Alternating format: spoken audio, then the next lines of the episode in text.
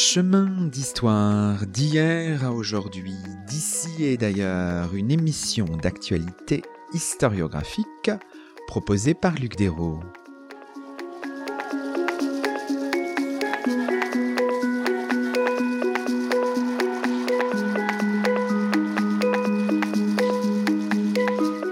Bonjour à toutes et à tous, c'est le 141e numéro de nos chemins d'histoire, le 21e de la quatrième saison, et nous avons le plaisir d'accueillir à notre micro Florence Moreau. Bonjour à vous. Bonjour. Florence Moreau, vous êtes écrivaine et cinéaste et vous avez publié il y a quelques mois chez Créafis Éditions un ouvrage intitulé Léon Ginsburg, un intellectuel contre le fascisme, Aujourd'hui, dans nos chemins, nous revenons sur le parcours et l'œuvre de l'un des intellectuels majeurs de la lutte antifasciste en Italie, né en 1909 à Odessa, arrivé en Italie dans l'enfance, éditeur fameux, condamné par le régime fasciste à la relégation en 1940, arrêté à Rome en 1943, torturé, mort en prison en février 1944, loin de sa famille, Natalia et de ses trois enfants, dont le célèbre Carlo, qui deviendra un grand historien. Nous nous interrogeons sur la radicalité ou l'intransigeance d'une pensée méconnue. Alors pour débuter cette émission, euh, Florence Moreau, peut revenir sur le votre projet qui est un projet, on le disait en préparant cette émission, finalement de longue haleine. Il y a d'abord eu un livre publié en italien, paru chez Donzelli en 2013, un film documentaire coproduit par Arte France, Graffiti Doc et Zadig Productions, un film documentaire sorti en 2016, et cet ouvrage paru à la fin de l'année 2022, qui est accompagné d'entretiens de Giovanni De Luna, Paola Agosti et Martin Rueff. Donc c'est un projet qui a plus de dix ans finalement. Absolument. C'est un projet euh, que j'ai commencé euh, en 2000, 2009 en fait je travaillais en Italie, j'étais beaucoup à Turin, près des, étudiants de l'université de Turin, l'université des lettres, et en voyant ces jeunes gens, euh, je me disais mais quelle est l'histoire que je pourrais leur raconter qui soit une histoire un peu exemplaire. On était en pleines années berlusconiennes. Et puis euh, mes enfants aussi allaient avoir cet âge-là et je me disais voilà euh, quelles sont les histoires exemplaires à, à, ces jeunes Européens qui vont avoir 20 ans qu'est-ce qu'on peut leur raconter. Et comme j'avais lu Cesare Pavese, j'avais eu la chance de lire Cesare Pavese euh, très jeune, je me suis replongée dans Pavese et dans une biographie de Pavese, et j'ai retrouvé le groupe, ce groupe fait de, plusieurs euh, jeunes gens, dont le meilleur ami de Cesare Pavese, qui portait ce nom que je connaissais, qui était ce nom Ginsburg, qui résonnait euh, bien évidemment avec le Carlo Ginsburg bien connu et Natalia Ginsburg.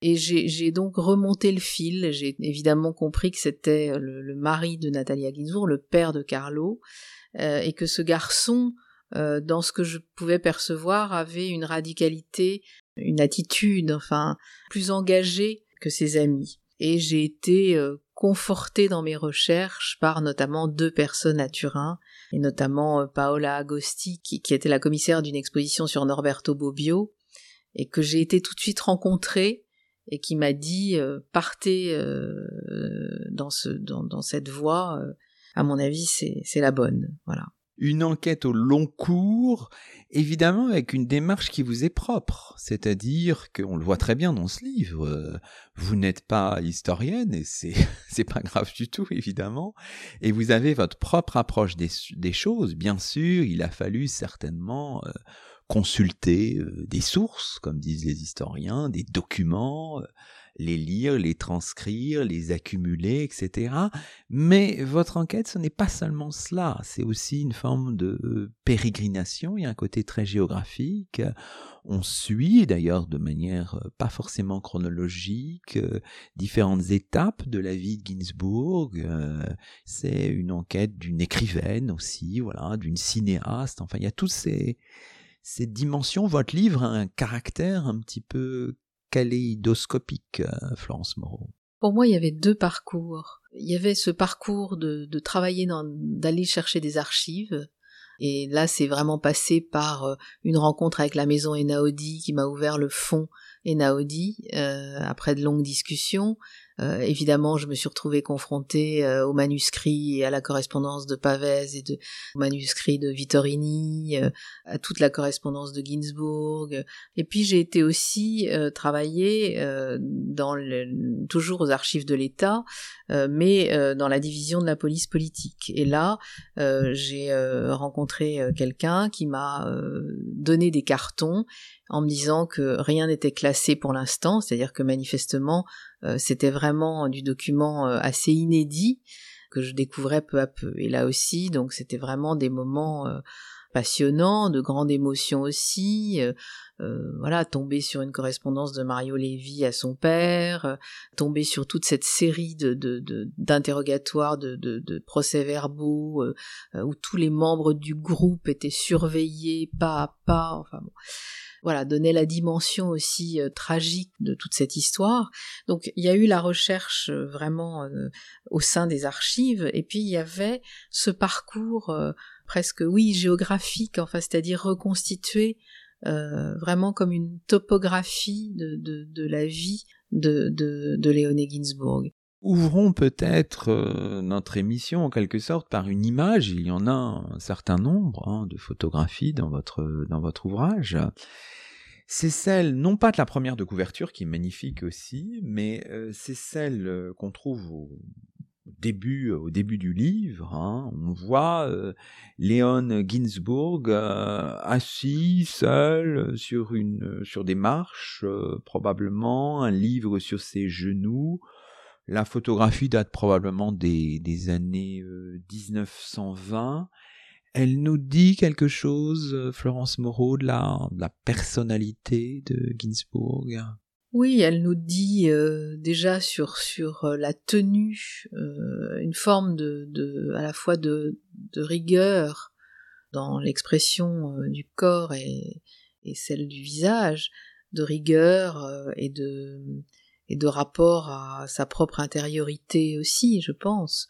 J'aime beaucoup cette photo en effet parce qu'elle montre euh, absolument à la fois une forme de, gravité, de solitude et à la fois de, présence, euh, d'une grande présence, d'un être là.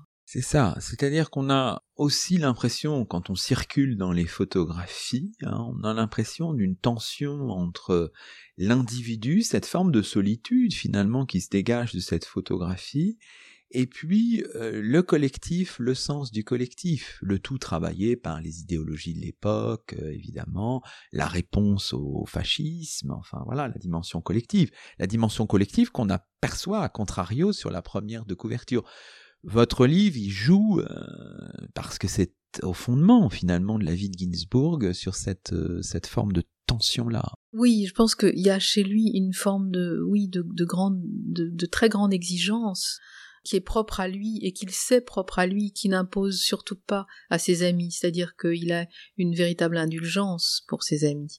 Mais il a en effet un grand sens du collectif, pas seulement euh, à travers l'indulgence qu'il a pour ses amis, mais euh, aussi dans sa capacité à être un intercesseur constant, c'est-à-dire c'est quelqu'un qui se préoccupe en permanence de mettre en lien les uns avec les autres pour produire euh, de la culture et pour produire de, la résistance aussi politique. Enfin, il fédère, il fédère autour de lui, mais il fédère aussi ses amis les uns entre les autres. C'est-à-dire qu'il y a une, il y a une, grande conscience de l'intérêt général et donc d'une action collective nécessaire pour euh, lutter avec euh, la culture, grâce à la culture, comme une arme contre le fascisme et en tant que résistant antifasciste euh, inséré euh, dans un, groupe de résistance bien bien particulier qui est Justice et Liberta. Alors peut-être pour euh, les auditeurs comprennent bien, commençons par le commencement, hein, qui n'est pas d'ailleurs votre commencement, c'est intéressant. Odessa, ça intervient, on est déjà dans les pages 30-40 de votre, de votre livre, Ginsburg et sa famille, disons, euh, disons un mot de tout cela. Il est né à Odessa dans une famille euh, juive. On connaît ainsi bien son, milieu familial. Alors pour nous plonger peut-être tout de suite dans votre, dans votre écriture, on peut vous suivre Alors voici ce, passage qu'on peut lire, c'est à la page 40-41 de votre, de votre livre. On est à Odessa. Dans le soleil descendant de la fin de l'après-midi, sur la via Yukoskaya, j'ai cherché le 36. Deux maisons à cet emplacement, l'une immense aux fenêtres en rotonde, l'autre plus petite en façade, mais sûrement profonde et donnant sur l'arrière-cour. Je pense que c'est celle-là, la maison de Vera et de Théodoro, en russe Fyodor. Sur le fronton du haut, la pierre dessine des fleurs, rubans et visages de chérubins. Un peu plus bas, la pierre est abîmée, boursouflure entourée de bois peint, bleu glacier et turquoise de l'encadrement, instantané coloré d'un froid au-dessous de zéro, le bleu et l'or. Dans cette ville, je marche et je croise des rues droites. C'est un quadrillage de voies larges et douces. Les avenues sont bordées d'arbres, certaines descendent. On vous dit qu'elles vont vers la mer. Je scrute la maison au 36. J'interroge la vie qu'il y a derrière, comme si elle contenait pour toujours la réminiscence de la famille Ginsburg, la joie des enfants, la féminité douce de Maria, la vivacité douloureuse de Vera, la silhouette droite et large de Théodore, le parfum des tapis et des bois vernis de citronnier, l'éclat de soleil sur le bougeoir à pendeloque en cristal de bohême, lieu éternel et intime de la réminiscence.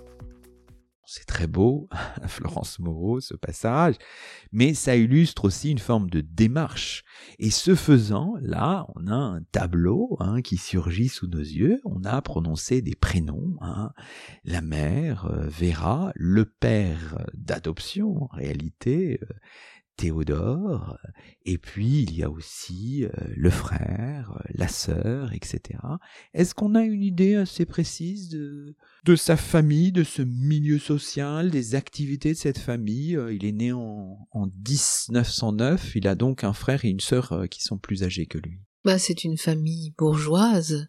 Voilà, Vera est une femme qui a une activité importante, euh, sociale, euh, toute une réflexion sur les nouveaux systèmes d'éducation, une grande importance aussi pour cette famille des langues étrangères.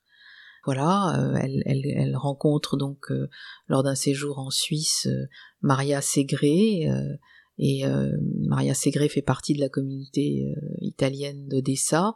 Elle lui propose de d'être de devenir la préceptrice de ses enfants et les deux femmes deviennent des amies Théodore a une activité euh, de, euh, d'industriel. Non, c'est une famille euh, cultivée, bourgeoise, élevant leurs enfants, je pense, à la fois dans l'idée de la culture et de l'affection. Alors, je disais tout à l'heure, Théodore est le père d'adoption hein, de Léon Ginsburg, qui s'appelle à ce moment-là Lef hein, Ginsburg. Père d'adoption, expliquez-nous, Florence Moreau.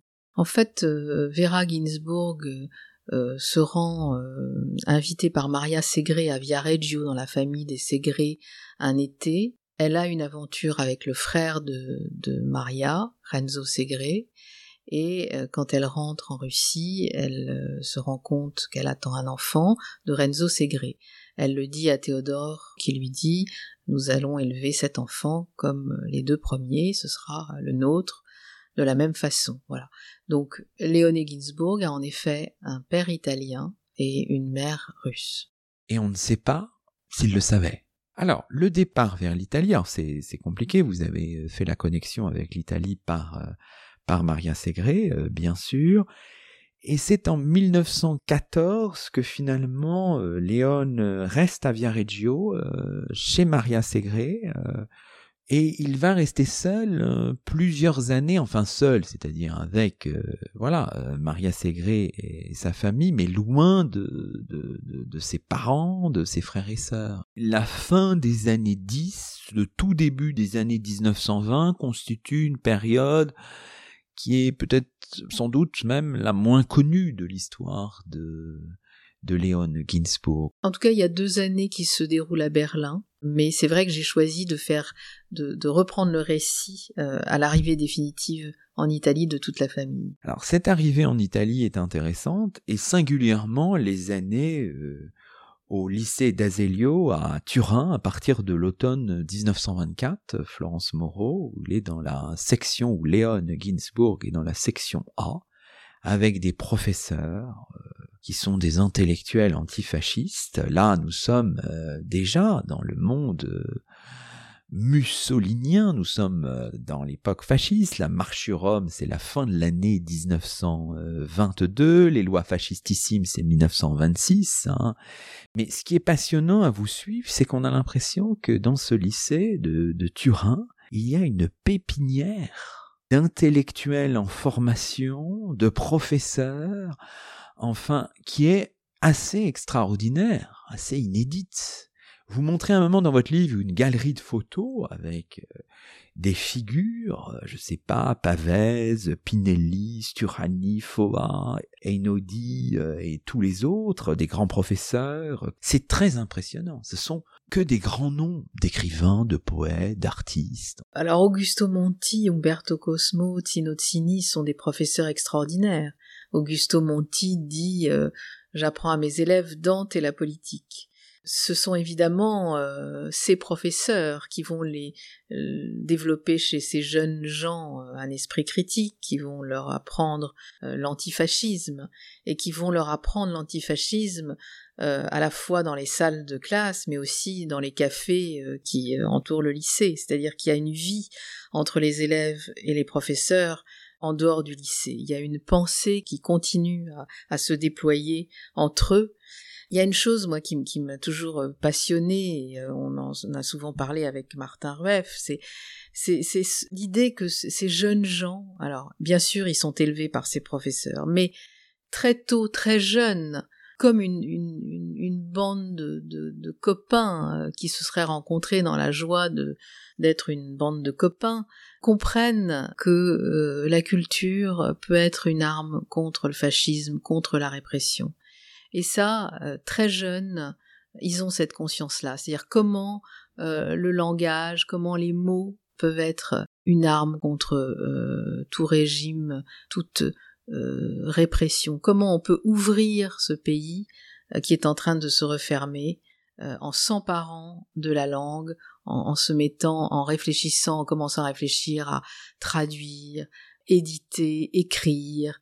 Il y, a cette conscience collective de ce groupe-là aidé par ces professeurs-là, mais qui est quand même remarquable, enfin. Alors donc, une pépinière, euh, une, comment dirais-je, voilà, euh, plein d'idées qui surgissent, des premiers écrits, assez vite, hein, dès le lycée, euh, Florence Moreau, de la part de Léon Léon Ginsburg commence à écrire, oui, deux romans, et puis il commence bien sûr à traduire également. Du russe Du russe vers l'italien. Le choix des études de droit, qui finalement euh, sera euh, un choix, euh, comment dirais-je, d'un an seulement, puisqu'ensuite il s'embarque dans les lettres.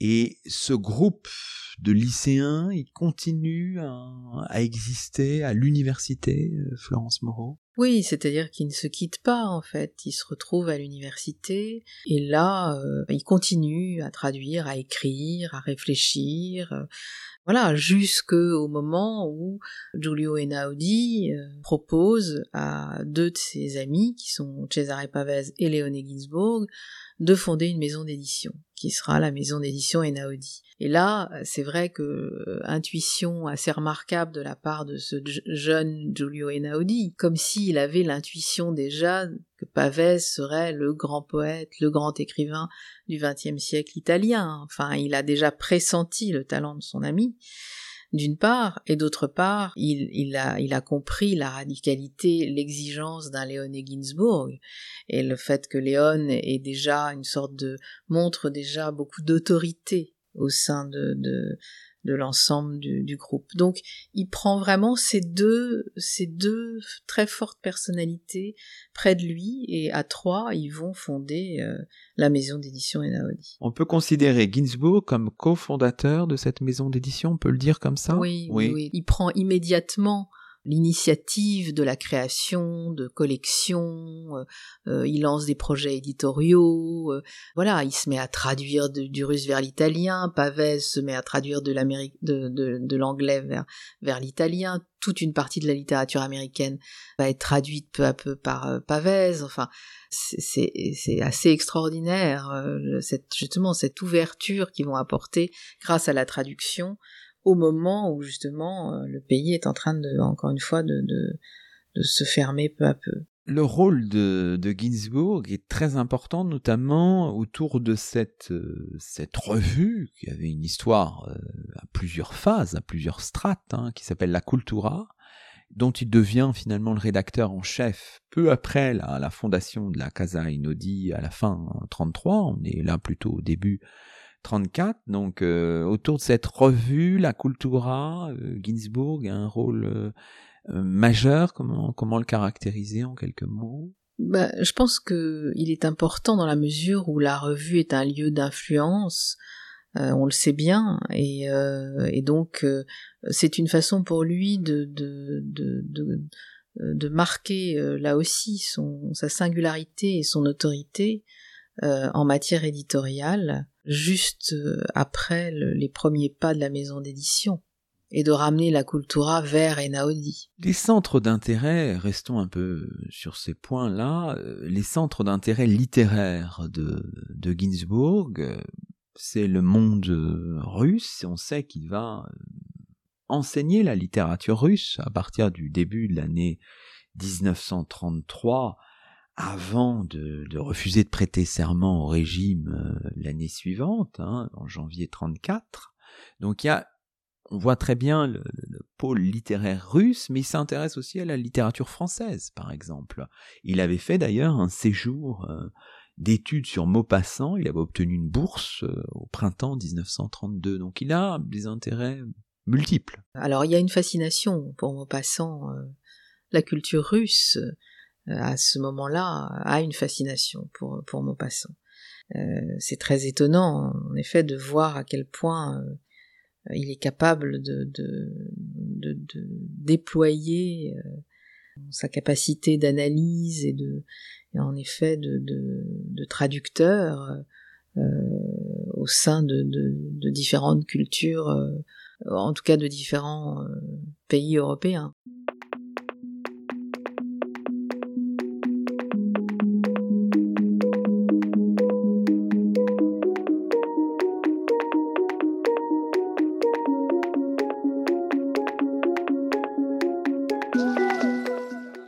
Écoutez Chemin d'Histoire, une émission d'actualité historiographique. Aujourd'hui, Luc Dérault s'entretient avec Florence Moreau, écrivaine et cinéaste, autrice chez Créafis Éditions d'un ouvrage intitulé Léon Ginsburg, un intellectuel contre le fascisme.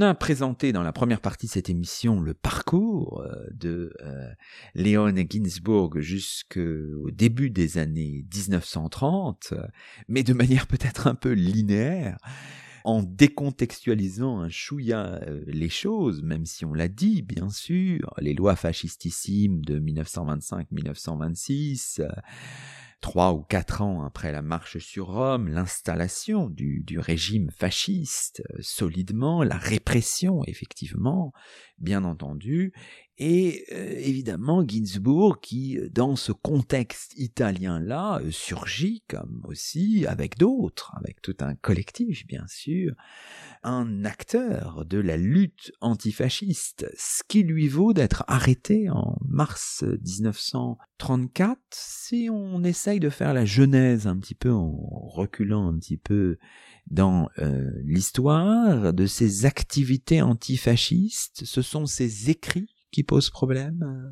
au régime, Florence Moreau, ou est-ce que ça va au-delà de ça? Léoné Ginsburg commence à une, activité antifasciste réellement euh, à partir de 1931, euh, au moment où il acquiert la nationalité italienne.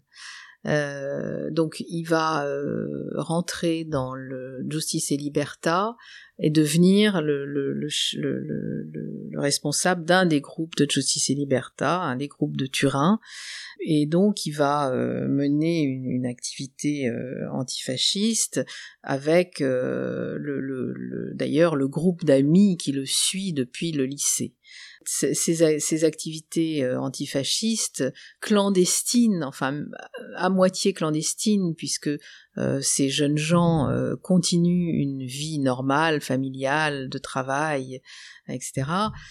cette activité donc antifasciste mi-clandestine est, centrée surtout sur des échanges de, documents, de tracts qui sont euh, des propos élaborés contre le régime, ou bien euh, des euh, transports d'armes ou des, surveillances aussi de d'activités du régime. Léoné Ginsburg est considéré par la police politique comme un, un individu dit dangereux pour le régime. Donc lui et ses amis seront constamment euh, suivi, euh, surveillé, interrogé par la police politique durant toutes ces années. En 34, euh, il y aura une première série d'arrestations. Un an plus tard, en 1935, une seconde série d'arrestations de l'ensemble du groupe de Justice et Liberta de, de, de Turin. Après son arrestation, il est placé finalement en résidence surveillée d'abord, puis en liberté surveillée à partir du 1936. Quand il sort, il passe donc deux ans dans la prison de Civitavecchia, et quand il sort donc en 36, euh, eh bien, euh, il est, euh, il doit, il, doit rester chez lui et mener ses activités. il peut mener ses activités éditoriales et professionnelles, mais il est constamment, finalement, là aussi suivi, surveillé. Euh, il doit être chez lui, euh, il doit rentrer chez lui à une certaine euh, heure de la journée. Enfin, c'est en effet une liberté surveillée. Ces années 30, c'est aussi, en la fin de la décennie, hein, son, mariage avec Natalia Lévy. Et puis très vite, il y aura les enfants, Carlo en 1939, Andrea en 1940, Alexandra en 1943, vous avez trouvé des, des, des informations sur euh, Natalia Lévy, sur la rencontre avec Natalia Est-ce qu'il en parle dans les différentes euh, correspondances que vous avez pu euh, manipuler? Oui, il y a une correspondance entre euh, Léoné Ginsburg et Natalia Lévy, notamment quand il était à Civitavecchia. Euh, des lettres, des lettres d'amour entre Léon et Natalia et notamment sur toute l'attente de Léon, qui souhaite revoir Natalia au plus tôt et qui pense à quand il sait qu'il va sortir de prison, euh, que cette échéance se rapproche. Enfin, il y a tout un, un dialogue à ce moment-là entre entre deux. Alors évidemment, euh, la guerre, la Seconde Guerre mondiale, euh, bon, c'était un moment euh, dramatique. Dès avant, dès le début de l'année 39, hein, il perd la nationalité italienne à la suite des lois raciales. Et c'est en juin 1940 qu'il est envoyé au confino, c'est-à-dire en relégation, l'exil intérieur, dans les dans les Abruzzes. Ces années-là de la relégation, de l'exil intérieur, euh, donc à partir de 1940, sont assez bien documentées. On sait qu'il continue à travailler. Quel type d'activité a-t-il, euh, y compris des activités, euh, je ne sais pas, de résistance intellectuelle On en a, peut en dresser un, un tableau, Florence Moreau? Léon et Ginsburg au Confino, à Pizzoli, continue d'écrire et de traduire. Et il échange évidemment euh, presque quotidiennement euh, avec différents interlocuteurs, dont euh, Giulio Einaudi. Et cette correspondance, évidemment, nous apprend beaucoup sur le rapport entre traducteur et éditeur, mais aussi sur le rapport d'amitié entre ces deux hommes, sur le rapport aussi plus de travail, quelquefois qui peut euh, être plus euh, tendu. Il y a, ce moment euh, assez étonnant entre Giulio Einaudi et Léoné Ginsburg quand euh, Léoné Ginsburg est en train de euh, revoir la traduction et préfacer la traduction de Guerre et paix de Tolstoï et que Giulio Einaudi attend cette traduction et Giulio Einaudi est à Turin en pleine guerre avec toute la pression que cela suppose et il s'impatiente de ce texte qui n'arrive pas. Et Léon euh, lui euh, demande plus de temps parce que euh, l'exigence demande plus de temps. D'ailleurs, c'est le, seul moment réel de tension entre les deux amis que l'on sent dans cette correspondance hein, entre l'éditeur et le traducteur. Et puis Léon va finir par achever la traduction de, de, Guerre et Paix et écrire cette préface assez extraordinaire où en fait il y a une, forme de parallèle. Quand on lit euh, sa description des personnages de guerre et paix, on trouve un écho évidemment très direct avec euh, ce qui se passe, avec le, déroulement euh, de sa propre actualité et aussi de son rapport à l'histoire, c'est-à-dire que il écrit que guerre est le monde historique et que paix est le monde humain. Et ça, c'est très beau, et puis c'est assez étonnant. Euh, et puis on peut aussi se dire, mais alors, euh, lui, euh, Léoné Ginsburg, est parti dans le monde historique. quel monde a-t-il choisi Voilà, enfin, c'est très.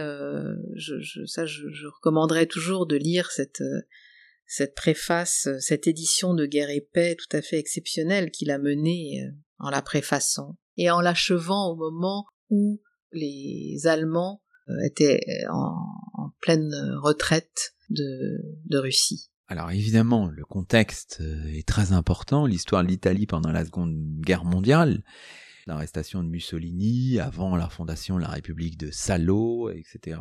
C'est euh, le rôle des Allemands dans la péninsule italienne, Bien entendu, euh, tout cela compte. Il est libéré du finaux en août 43, il rejoint Rome et il est arrêté en novembre 43.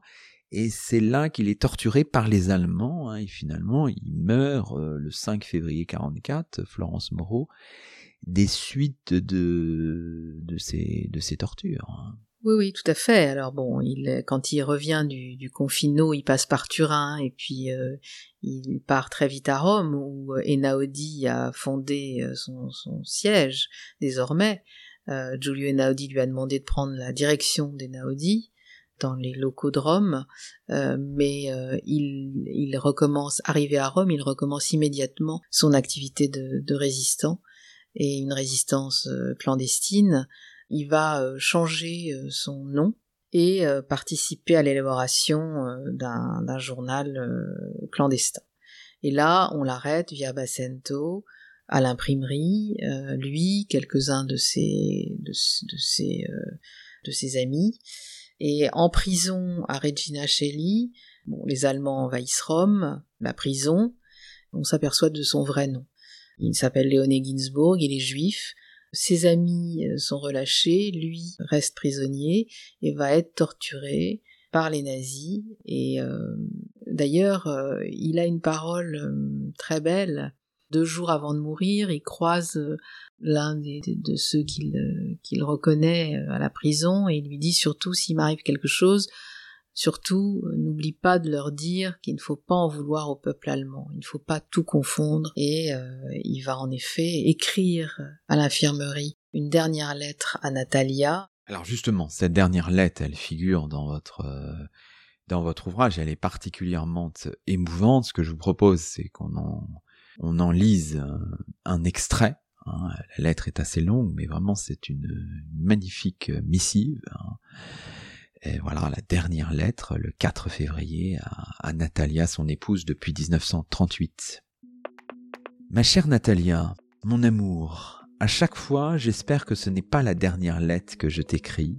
Persiste en moi, après presque une journée entière, la joyeuse excitation qu'ont suscité en moi les nouvelles et la preuve tangible que tu m'aimes tant. Cette excitation n'a même pas pu être effacée par la rencontre discutable que nous avons faite aujourd'hui. Les auspices ne sont donc pas joyeux, mais que veux-tu que je te dise? De toute façon, si jamais il me faisait partir, ne me suis dans aucun cas. Tu es bien plus indispensable aux enfants et surtout à la petite. Et je n'aurais pas une minute de paix si je te savais exposer pour qui sait combien de temps à des dangers qui devraient bientôt s'arrêter pour toi et non s'accroître toujours plus. Je sais de quel réconfort je me prive ainsi, mais ce serait un réconfort gâché par la peur pour toi et par les remords envers les enfants. Du reste, il faut continuer à espérer que nous nous reverrons, et tellement d'émotions s'arrangeront et s'atténueront dans le souvenir, formant d'elles-mêmes un tout devenu supportable et cohérent. Mais parlons d'autre chose. Une des choses qui me font le plus souffrir, c'est la facilité avec laquelle les personnes autour de moi, et parfois moi-même, perdent le goût des problèmes généraux face aux dangers personnels. J'essaierai donc en conséquence de ne pas te parler de moi, mais de toi. Mon souhait est que tu normalises dès que cela te sera possible ton existence, que tu travailles et que tu écrives et que tu sois utile aux autres. Ces conseils te sembleront faciles et irritants. Au contraire, ils sont le meilleur fruit de ma tendresse et de mon sens des responsabilités. Grâce à la création artistique, tu te libéreras du trop-plein de larmes qui fait un nœud dans la gorge. Grâce à l'activité sociale, quelle qu'elle soit, tu resteras proche du monde des autres personnes vers lesquelles j'étais tellement pour toi le seul point de passage. De toute manière, avoir les enfants signifiera pour toi avoir une grande réserve de force à ta disposition.